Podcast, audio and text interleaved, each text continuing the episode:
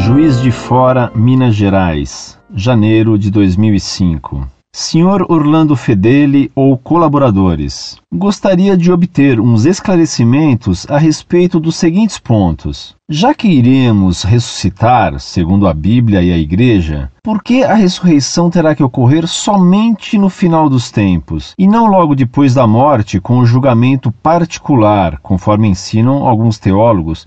O que seria mais lógico? A propósito, por que os mortos terão que ser julgados novamente no juízo final ou universal, se eles já terão sido julgados por meio do juízo particular após a morte? Por que ou para que o batismo, já que a morte de Cristo nos resgatou, segundo a Bíblia e a doutrina da Igreja? Se, conforme ensina a doutrina da Igreja, o batismo tira o pecado original, por que então os pais, mesmo sendo batizados, continuam transmitindo o pecado original aos filhos? Por favor, aguarde esclarecimentos. Muito obrigado. Muito prezado, salve Maria. Você sabe muito bem que o homem tem uma vida particular e outra pública.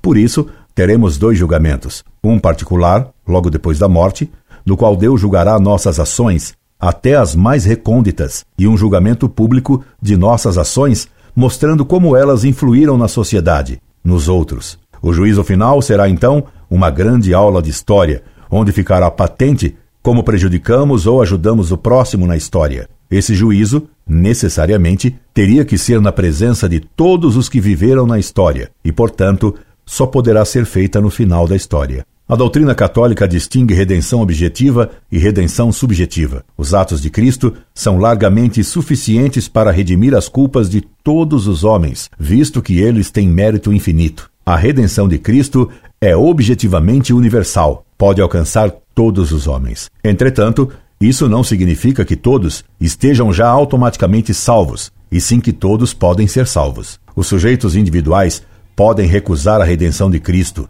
não aceitando o batismo ou recusando as graças de Jesus Cristo. Desse modo, a aplicação dos méritos infinitos de Cristo a cada homem depende de eles aceitarem ou recusarem esses méritos e essas graças. A redenção objetiva só se realiza de fato se subjetivamente for aceita por cada sujeito. É o que se denomina redenção subjetiva. Por isso, Cristo, ao instituir a Eucaristia, disse que seu sangue seria derramado por muitos e não por todos, como se diz erradamente hoje em dia. O pecado original não é um pecado pessoal nosso. O pecado original foi um pecado de Adão que danificou a natureza humana que recebemos de nossos pais. Portanto, o pecado original é transmitido por nossa natureza. Apesar de perdoado pela aceitação do batismo, isto é, da aplicação dos méritos infinitos de Cristo, aquele que é batizado, este continua com as consequências do pecado original em sua natureza, que persiste com os efeitos do pecado original,